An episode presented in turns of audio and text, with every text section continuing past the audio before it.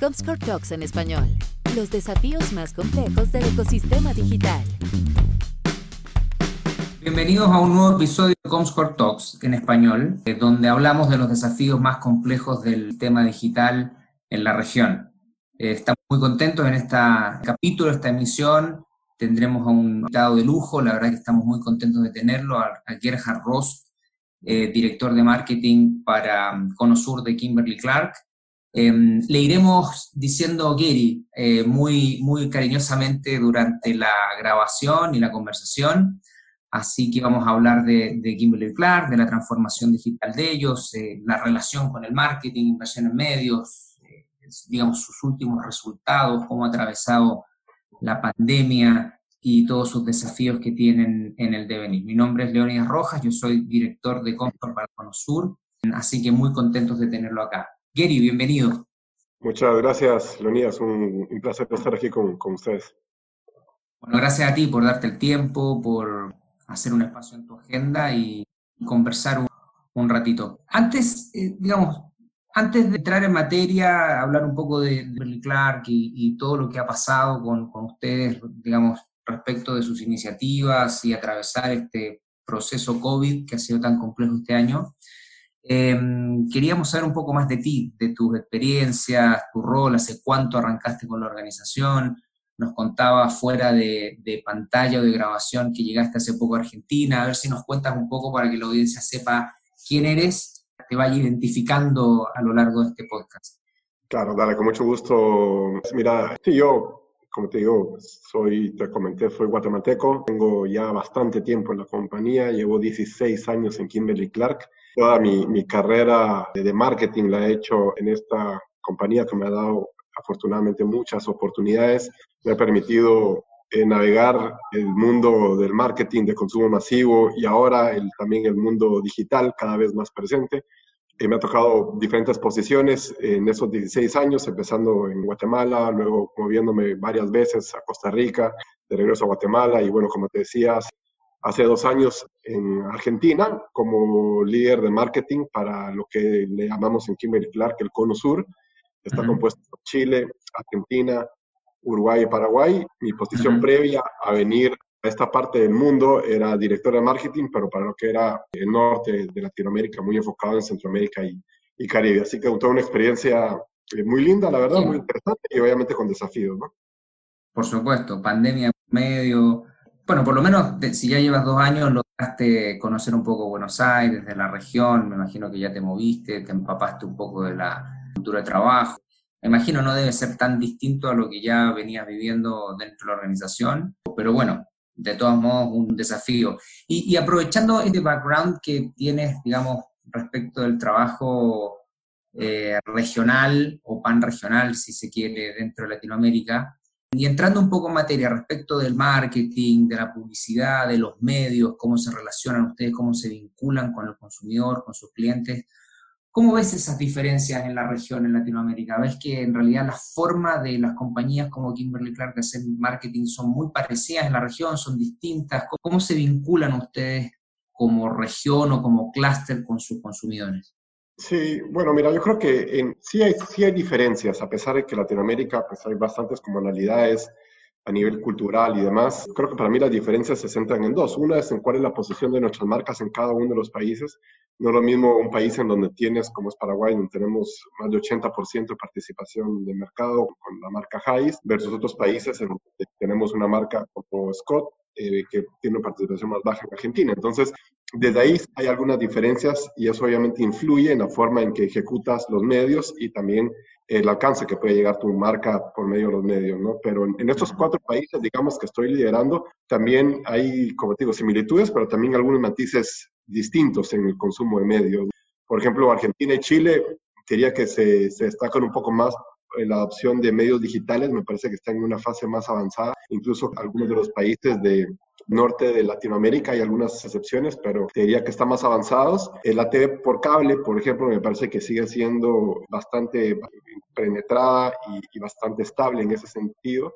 Y obviamente todo lo que es el consumo on demand que está creciendo fuertísimo, ¿no? Países como Paraguay, por ahí son, están un poquito más enfocados todavía a medios tradicionales. Los medios tradicionales siguen siendo bastante vigentes en todos los países, pero con mayor o menor nivel dependiendo del contexto particular de cada país. Y eso, eso te iba a preguntar, respecto del vínculo que ustedes tienen con la forma de llegar al consumidor, con los medios, hablemos de tradicionales, offline o online.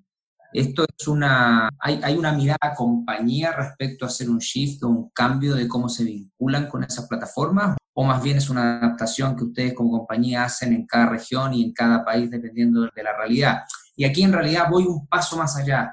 Hablemos de un país X, para no identificar, pero tú mencionaste Paraguay. Si algún país tiene una vinculación todavía mucho más efectiva con un medio tradicional, no un medio específico, sino que pautar, digamos, en medios de, manera más offline o tradicional como televisión, ustedes proponen desafíos a la industria respecto de que las agencias con las que trabajan caminen hacia el entorno digital, por ejemplo, hacia el, entorno on demand, o se van más bien adaptando a cada país de forma de no, digamos, ser tan transgresores en ese sentido y afectar de otra manera los resultados. ¿Cómo, enfocan eso? Sí, mira, yo creo que nos enfocamos desde dos ángulos. El primero es poder identificar las tendencias, las tendencias a nivel de consumo de medios. La verdad es que la tendencia es clara, la tendencia va hacia una dirección, no va hacia la parte digital. La velocidad está migrando cada uno de los países es distinta. Entonces tienes que saber cómo combinar esa tendencia que sabes que es inminente, pero a diferente nivel, a diferente velocidad, te interesa ser pionero en muchos de estos temas. Y el primero que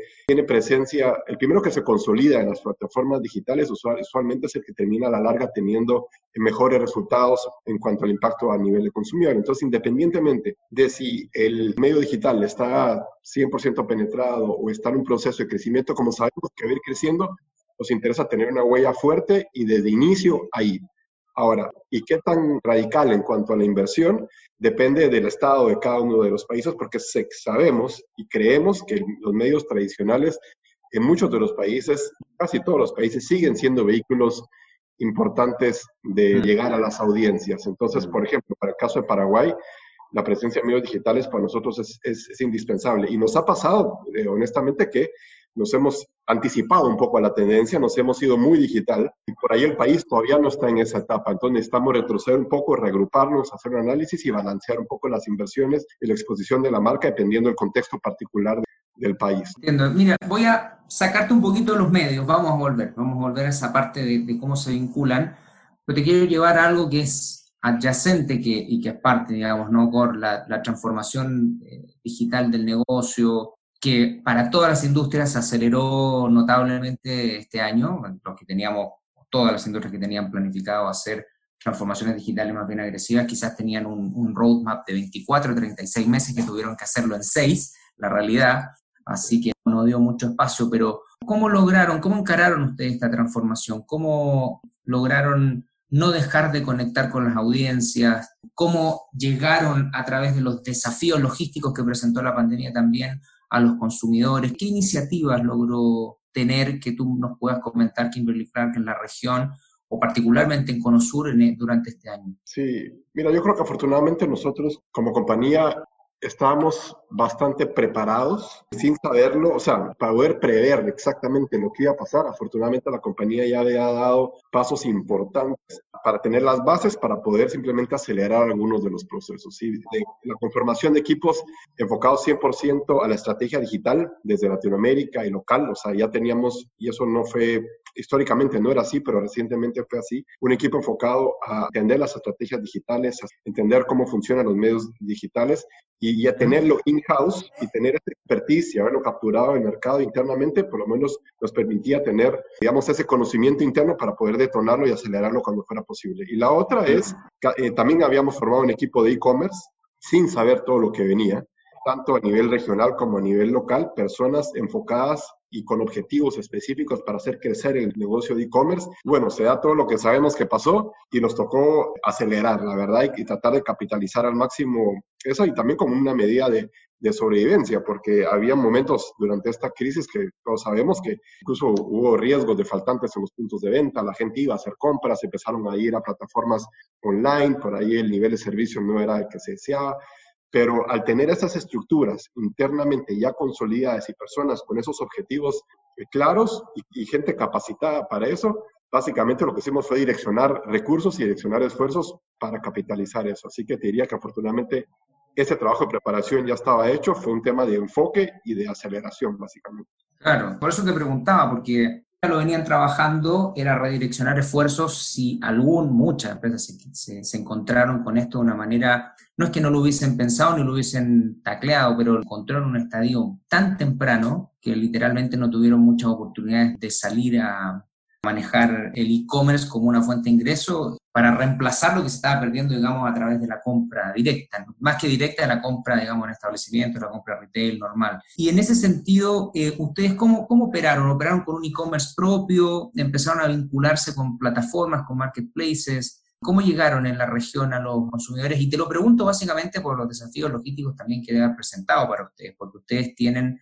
dentro de su cadena productiva o de su portafolio de servicios elementos de primera necesidad, ¿no? Que era importante que estuvieran en, en góndola, en supermercados. ¿Cómo se encontraron con eso y cuál fue la respuesta de los consumidores con ustedes? Sí, ya como te digo, afortunadamente ya teníamos las bases y las plataformas listas para poder acudir al llamado. Por ahí la parte logística, como decís, seguramente fue desafío más grande, ¿no?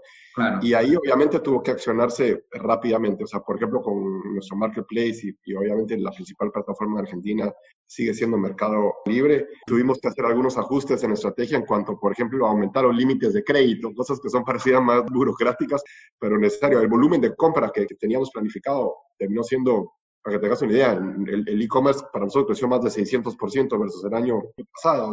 Es, es abismal y hay categorías como adulto, en donde ya hasta más del 10% de la venta a veces va por, por e-commerce. O sea, es, es, algo bastante, bastante potente. el, tema de entregas, por ejemplo, eh, buscar cómo desde nuestras plantas hacíamos pedidos directos para mejorar el servicio, por ejemplo, algo que no, no teníamos contemplado. Hay mucha interacción e información a nivel de nivel de inventario, pedidos sugeridos, y una revisión para descomplejizar un poco la operación, que nos dimos cuenta cuando empezó a, crecer en volumen de que tenía ciertas complejidades para poder como que resolver esos temas que afortunadamente se lograron resolver bastante rápido al tener un equipo que nos permitió, creo yo, capitalizar bastante de esa oportunidad. Y por otro lado, incluso a nivel de, pauta, nosotros buscar un poco más marketing de performance, buscar un poco más el tipo pauta compra desde casa, fomentarlo nosotros mismos, no solo por la oportunidad de negocio, sino que también porque tenemos una responsabilidad hacia nuestros consumidores que no están teniendo la facilidad de ir a los puntos de venta. Entonces,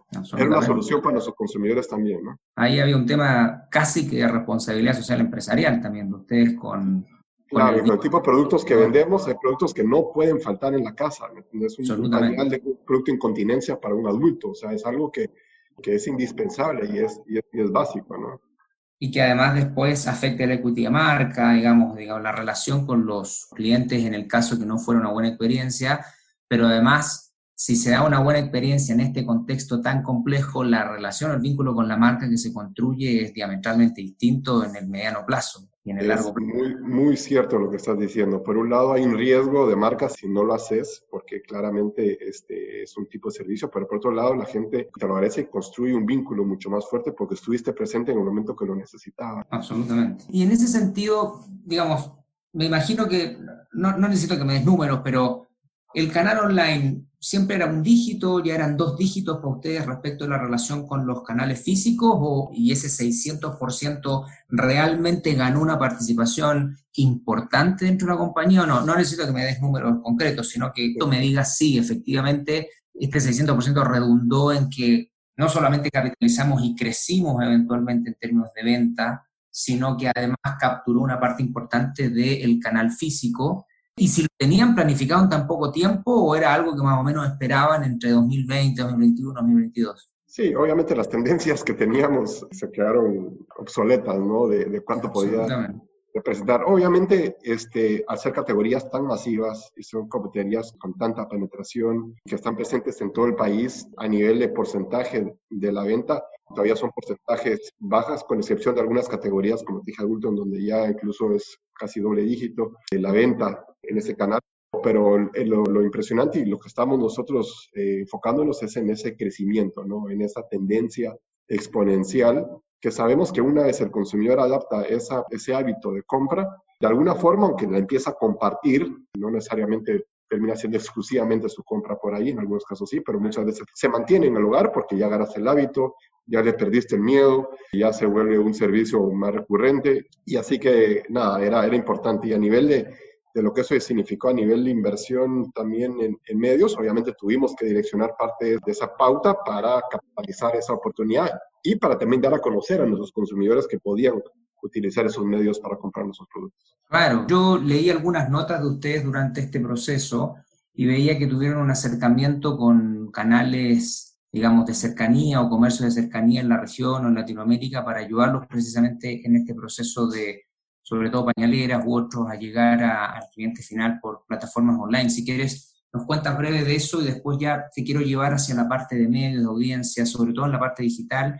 que nos interesa mucho saber cómo lo enfocan. Pero si me cuentas un poco de eso, ya damos el, el giro que te había propuesto antes. Sí, no, sí, no, claro, yo también identificamos una necesidad de clientes más pequeños de sumarse a esta tendencia de ellos también del servicio a sus eh, consumidores. Nosotros también como partners comerciales y como aliados estratégicos también quisimos eh, sumarnos a eso y apoyarlos. Hay unos que simplemente una plataforma de WhatsApp este, empezaron a, a, a, generar su red de contactos y de compra. Nosotros les facilitábamos con demos de producto, con algunos formatos que vía WhatsApp incluso podían ellos compartir. Incluso iniciativas como una que tienda nube para crear una tienda como madre, que las pañaleras la podían clonar y con un canfil que entrega una experiencia de compra agradable al shopper.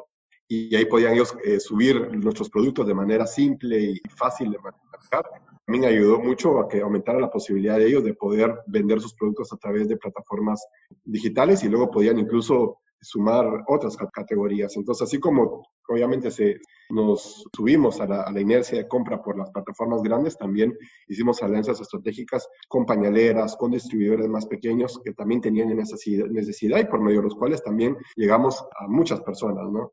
No, por eso te preguntaba, o sea, es, es la construcción de marca no solamente con el consumidor final, que es fundamental, sino con tus socios de negocio, que son también los canales, que también se vieron afectados y la presencia de, el apoyo que puede tener con, con ustedes o de ustedes hacia ellos es fundamental. Gary, te voy a llevar un poco hacia, lo sabes, lo conversamos, Comscore es una compañía global, nosotros nos dedicamos a, a la medición de audiencia en digital y entender qué es lo que hacen las personas cuando navegan, qué tipo de contenido consumen en sus dispositivos, cómo lo hacen, en qué momento, y, y se construyen insights desde ahí. Yo me imagino que todo esto, este proceso de aceleración casi frenética de, del entendimiento de la industria digital, a ustedes los llevó o a reforzar conceptos de cómo conocían a la audiencia en línea o eventualmente a replantearlos. ¿Qué es lo que sienten que han aprendido? ¿Qué cambió? O si sentían que en realidad piensan hoy, mirándolo seis o siete meses hacia atrás, si venían identificando muy bien a las audiencias en línea y cómo planean seguir identificándolas hacia adelante ahora que parece que más allá de que haya bajen los lockdowns, de que la gente pueda ir a comprar, parece ser que la experiencia de, shop, de shopping o compra en línea no va a volver a los, los niveles previos y se va a quedar muy arriba. ¿Cómo ustedes encarnan esta relación con las audiencias antes, ahora y a futuro?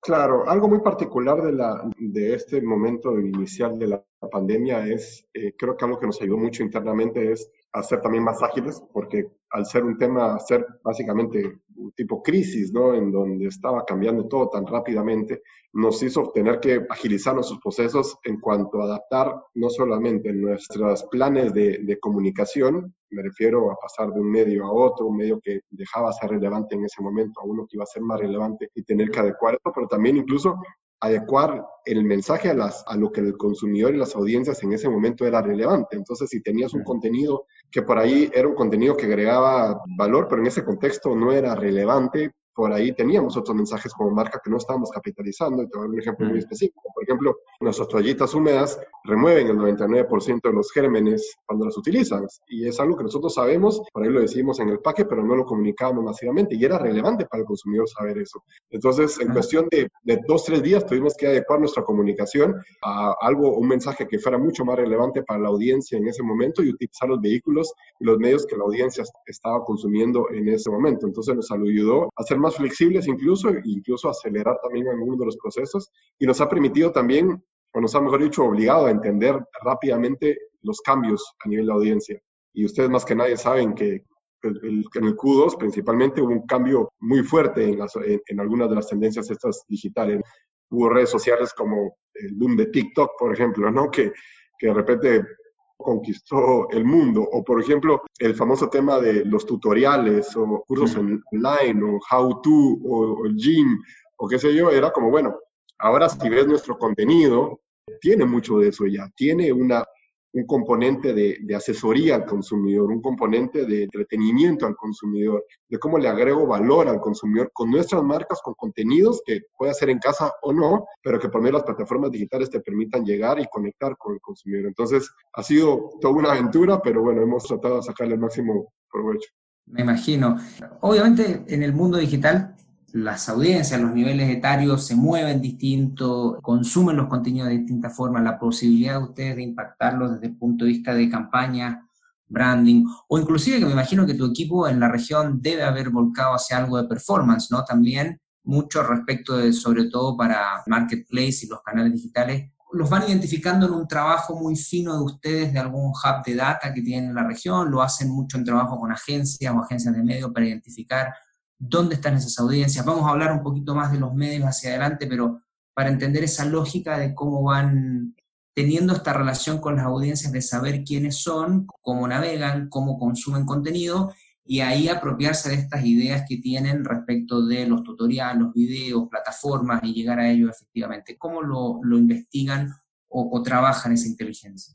trabajamos con nuestras agencias que, digamos, capturan mucha de esa información digo, durante los primeros meses de la pendencia de la fecha, lo que nos obligábamos a revisar información actualizada casi dos semanas de cómo están, cómo se están comportando las diferentes audiencias por los diferentes medios que existían. Eh, tenemos partners que monitorean todas esas tendencias.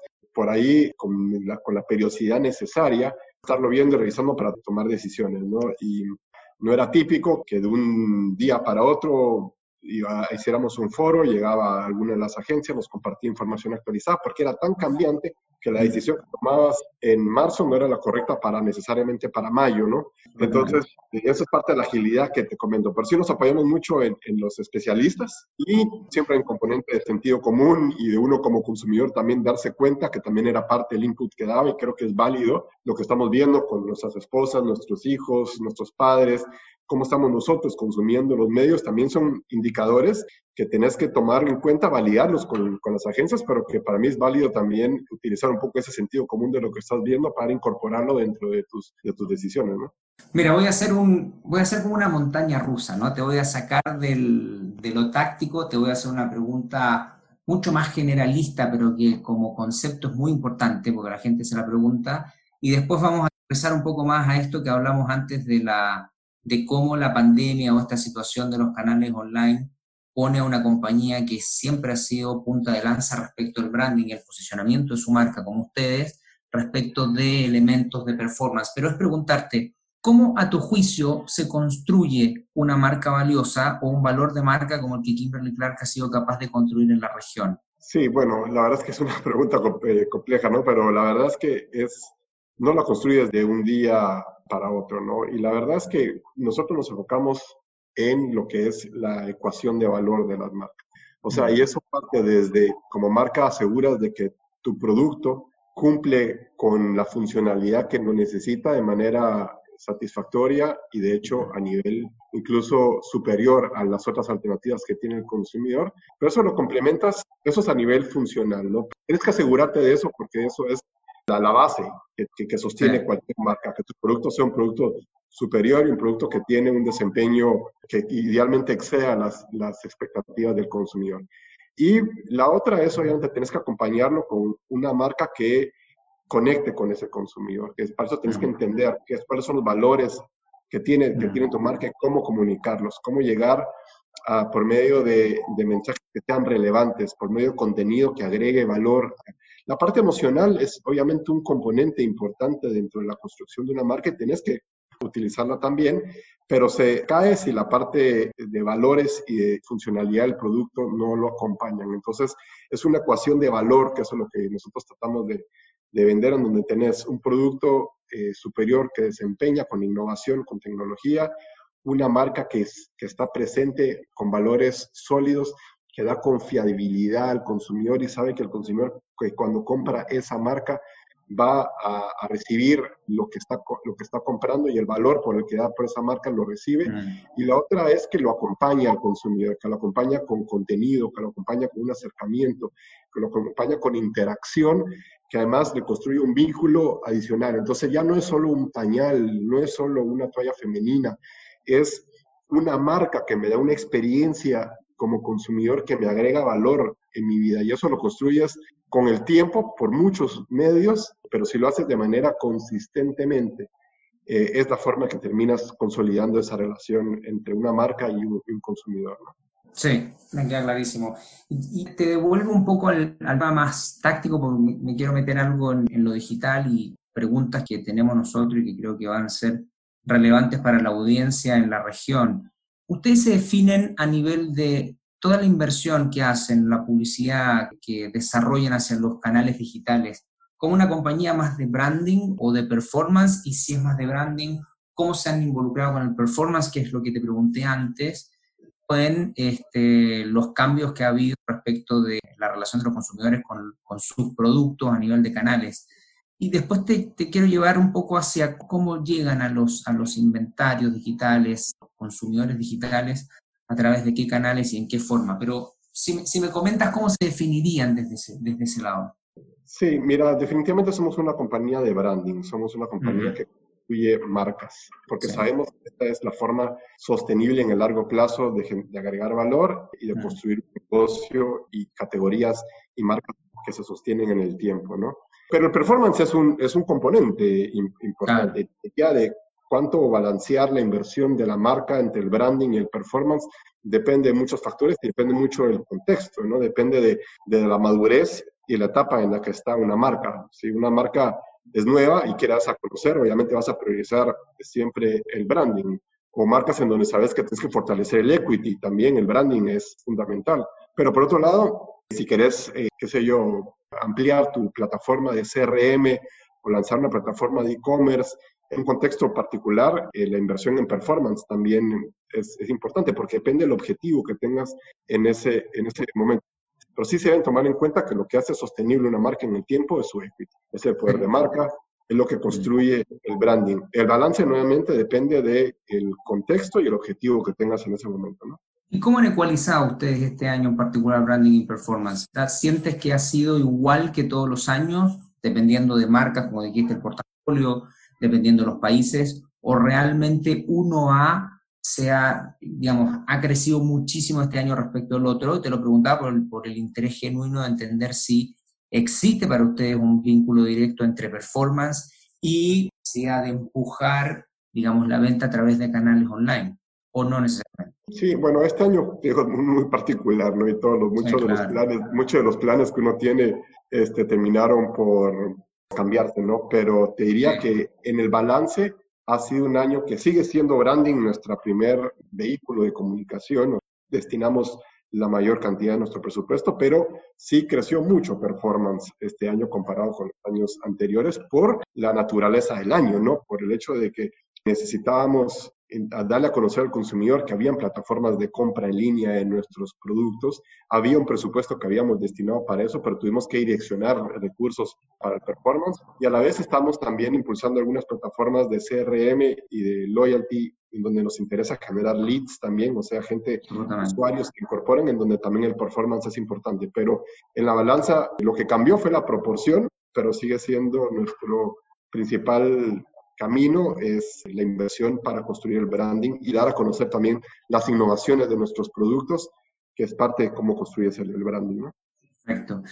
Y te quiero llevar a tus socios de negocios, como las agencias. Déjame antes hacerte una pregunta breve. Para conectar con los medios en el mundo digital, con los inventarios de los medios, con las audiencias, ustedes son una compañía más bien que se relaciona directamente con medios específicos en compra directa, se han subido fuertemente este carro de la compra programática y cómo, digamos, las necesidades de targetización específicas de tecnología de la compra programática es una adopción que ha sido fuerte para ustedes en los últimos años o la han ido evaluando, eh, digamos, caso a caso, país a país? Si es algo más de clúster o es una bajada global, ¿cómo se vincula la relación?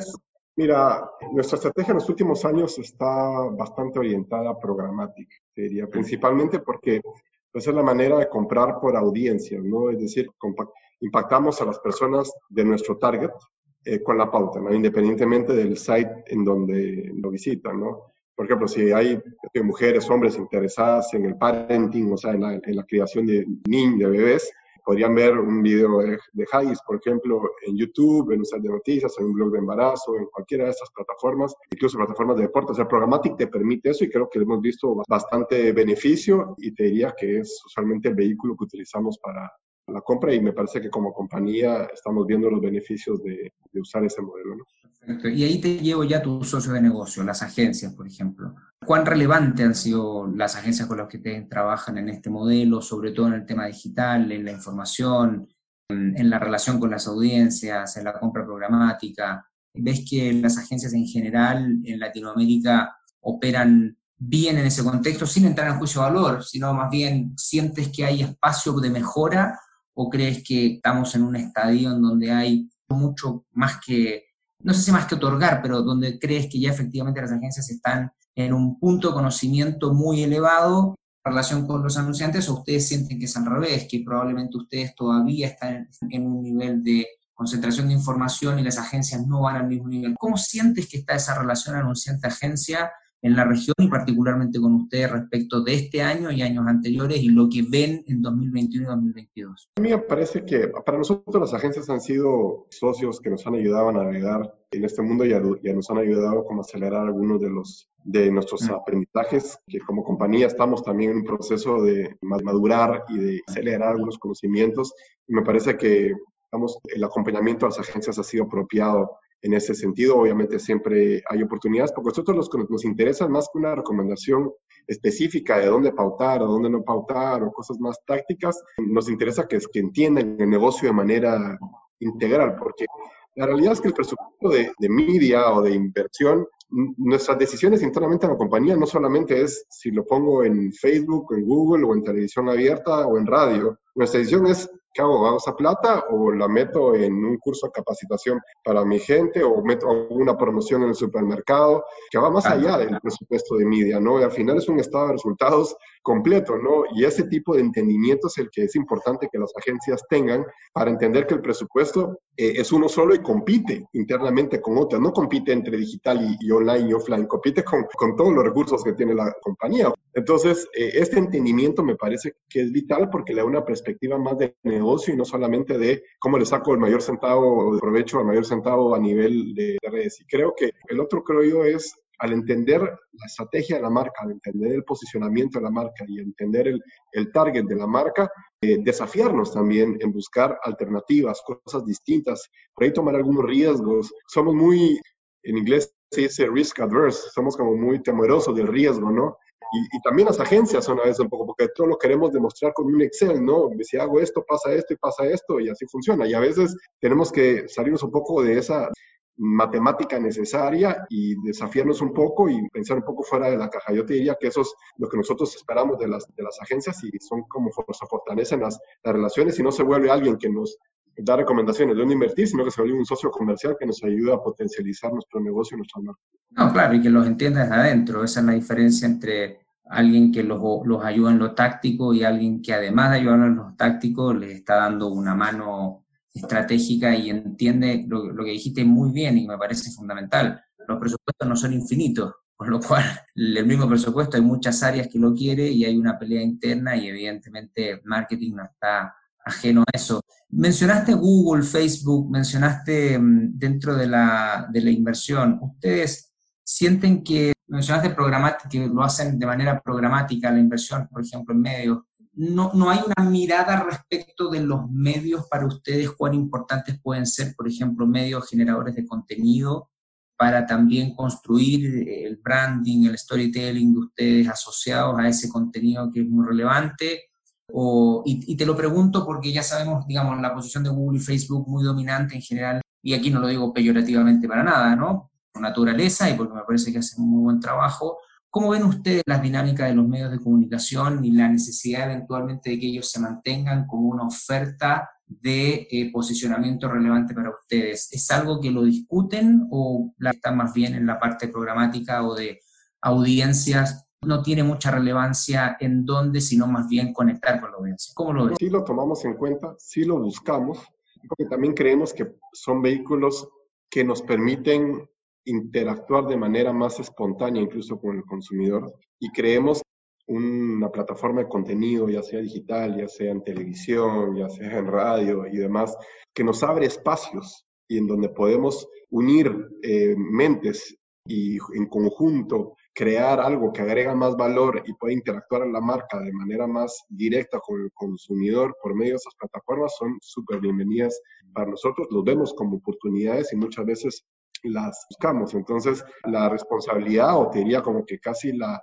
obligación que tienen esos, esas otras plataformas es asegurar que ese contenido es relevante para nuestra audiencia y además que tienen la, apertura de poder unirse con marcas como nosotros, como compañías con nosotros, para que en conjunto podamos potencializar un poco más y utilizar la capacidad que tienen de creatividad y de conocimiento de su audiencia con nuestro entendimiento, nuestra marca y nuestro target para hacer cosas de mayor impacto. Obviamente todo el presupuesto compite entre sí y tenemos que buscar la forma, digamos, más eficiente para llegar a la mayor cantidad de personas con impacto, pero definitivamente son plataformas que nos interesan a nosotros y nos gusta fomentar cuando se puede. ¿Ocupan influencers ustedes en general? ¿Trabajan con ellos? Eh, son, les interesan su estrategia, los miran, digamos, como un aliado estratégico si es que lo ocupan o los miran con cautela. ¿Cómo se han vinculado con las redes sociales y los influencers desde el punto de vista de la comunicación? No, eh, usamos bastante ese mm. vehículo, las influencers, mm. y, hemos entendido el valor que puede generar para la marca porque son personas que ya sean celebridades o especialistas o demás, pues, generadores de tendencias, que tienen una base de, personas que han, con las que han generado una relación de, confianza y creemos que donde nuestras marcas pueden llegar a ese grupo de personas, pero nos interesa que, que la relación con este influencer sea genuina, ¿no? Y por eso nos interesa que la, la persona que sea, entre comillas, portavoz de la marca o que manifiesta que está usando nuestra marca, realmente esté convencida de que nuestra marca es, superior y que su testimonio o su, interacción con la marca sea genuina, porque creo que el consumidor sabe la diferencia cuando es eh, algo forzado o algo, algo natural. Entonces, sí lo usamos, lo usamos muchísimo. Tenemos, para que tengas una idea, creo que una, hemos usado este año casi 190 influencers en toda la región, con diferentes marcas y diferentes momentos, no necesariamente todas de manera continua, pero sí son bastantes. Pero nos interesa que en cada una de las personas exista ese convencimiento mutuo. ¿Y para qué? Para que cuando llegue al consumidor sea un testimonio eh, genuino o sea una demostración del producto genuina y cuando está bien hecho, bien ejecutado y es un gana-gana para ambos, eh, creemos que es un impacto muy positivo para la marca. Y me imagino que la evaluación post ha sido buena porque se ha mantenido en esa estrategia y han visto buen engagement de, la, de sus consumidores cuando están usando esos canales. Exactamente, así es.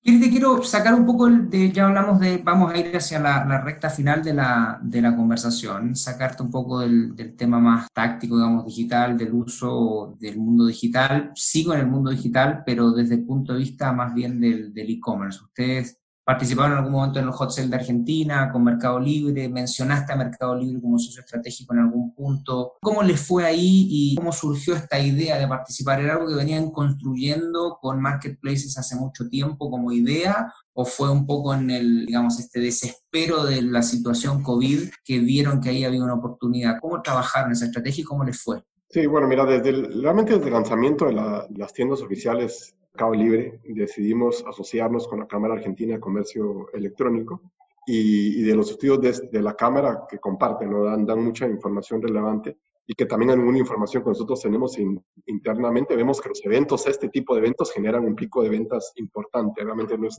y además generan residuales que siempre superan la base anterior, o sea, te dejan en una base superior a la que tenías antes. Y mm. bajo esta premisa, pues pensamos que no podemos dejar de participar de este tipo de, actividades porque además contribuyen al desarrollo de nuestras categorías en este canal y le permiten al shopper acceder a nuestros productos con una muy buena, una excelente experiencia de compra y los resultados han sido realmente extraordinarios para nosotros. Para que tengas una idea, en este último eh, hot sale, como Kimberly Clark, fuimos el seller número uno de productos de consumo masivo y el quinto en todo Mercado Libre. O sea, hemos visto el valor de hacerlo, creo que hemos sabido cómo hacerlo bien y ha sido un vehículo, como te digo nuevamente, para elevar, dar esos escalones que, se necesita para ir consolidando en, la, en, lo que es el e-commerce.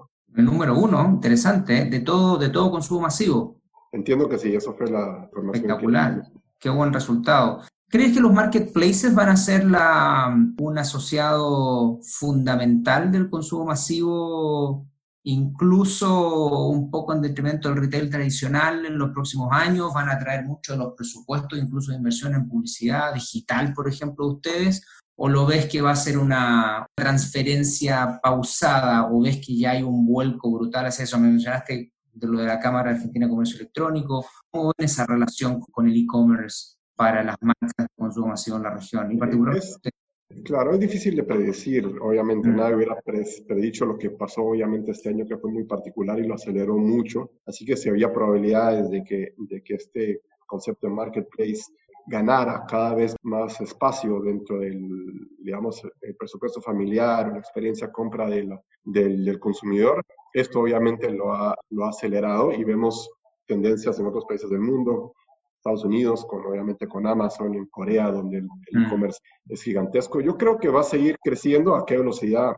No me atrevería a poderlo predecir, porque sigo creyendo que el formato de la experiencia del punto de venta sigue siendo en nuestros países todavía eh, la base de consumo, mm. así es, sobre todo para el tipo de categorías que nosotros eh, vendemos. Creo que es, es, inminente el crecimiento del marketplace, es inminente que cada vez tome un rol cada vez más grande y un porcentaje más grande de ese, de ese pie. Ahí obviamente los mismos retailers empiezan a, a fomentar su plataforma de e-tailer para poder capitalizar parte de esta tendencia. Y a nivel de marcas y, de inversión, hay que estar muy vigilante. Yo siempre creo en un balance de, inversión en donde tu campaña de comunicación, dependiendo del objetivo que tengas, tiene que tener diferentes vehículos y este va, a ser uno de ellos, pero no necesariamente el exclusivo. ¿no? Que la, la penetración del marketplace y cómo va a llegar a todos los consumidores en la región va a depender también de las capacidades, de la horizontalidad que tengan con otros elementos que son la accesibilidad a través de dispositivos, la accesibilidad, digamos, a, Internet,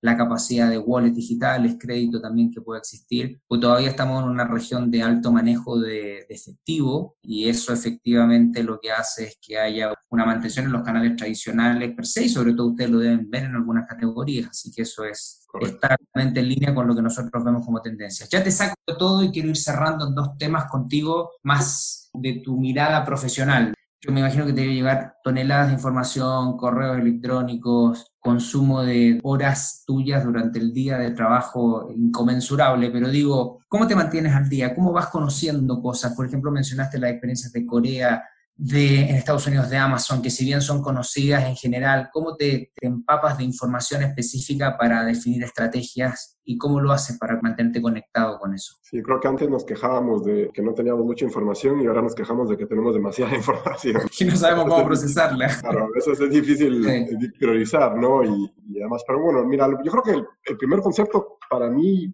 que es tal vez un poco más pragmático, es que todos somos consumidores digitales, ¿no? Entonces yo creo que el primer aprendizaje es, es individual y es mantener una mente constante, de activa en el, en el consumo de todos los medios. Entonces, y te digo eso independientemente de todos los estudios, tendencias y demás. Esto es algo más individual, como a, nivel de atributos o de ciertos consejos que puedo dar para ir, para, para mm. uno estarse capacitando. Y uno, uno, es, uno es un consumidor digital, ser curioso, hay que mm. comprar, hay que navegar, hay que navegar por las diferentes plataformas, hay que fallar, hay que probar, y, eso es un aprendizaje también eh, como individuo, pero como estás en, como, es, como es parte de tu, negocio, es parte de, de, tu responsabilidad, tener siempre esa mirada como mercadólogo de la experiencia que estás teniendo, y cada vez que interactúas con una marca a nivel personal, siempre tratar de como sustraer los aprendizajes o los principios detrás de esas acciones, ¿no?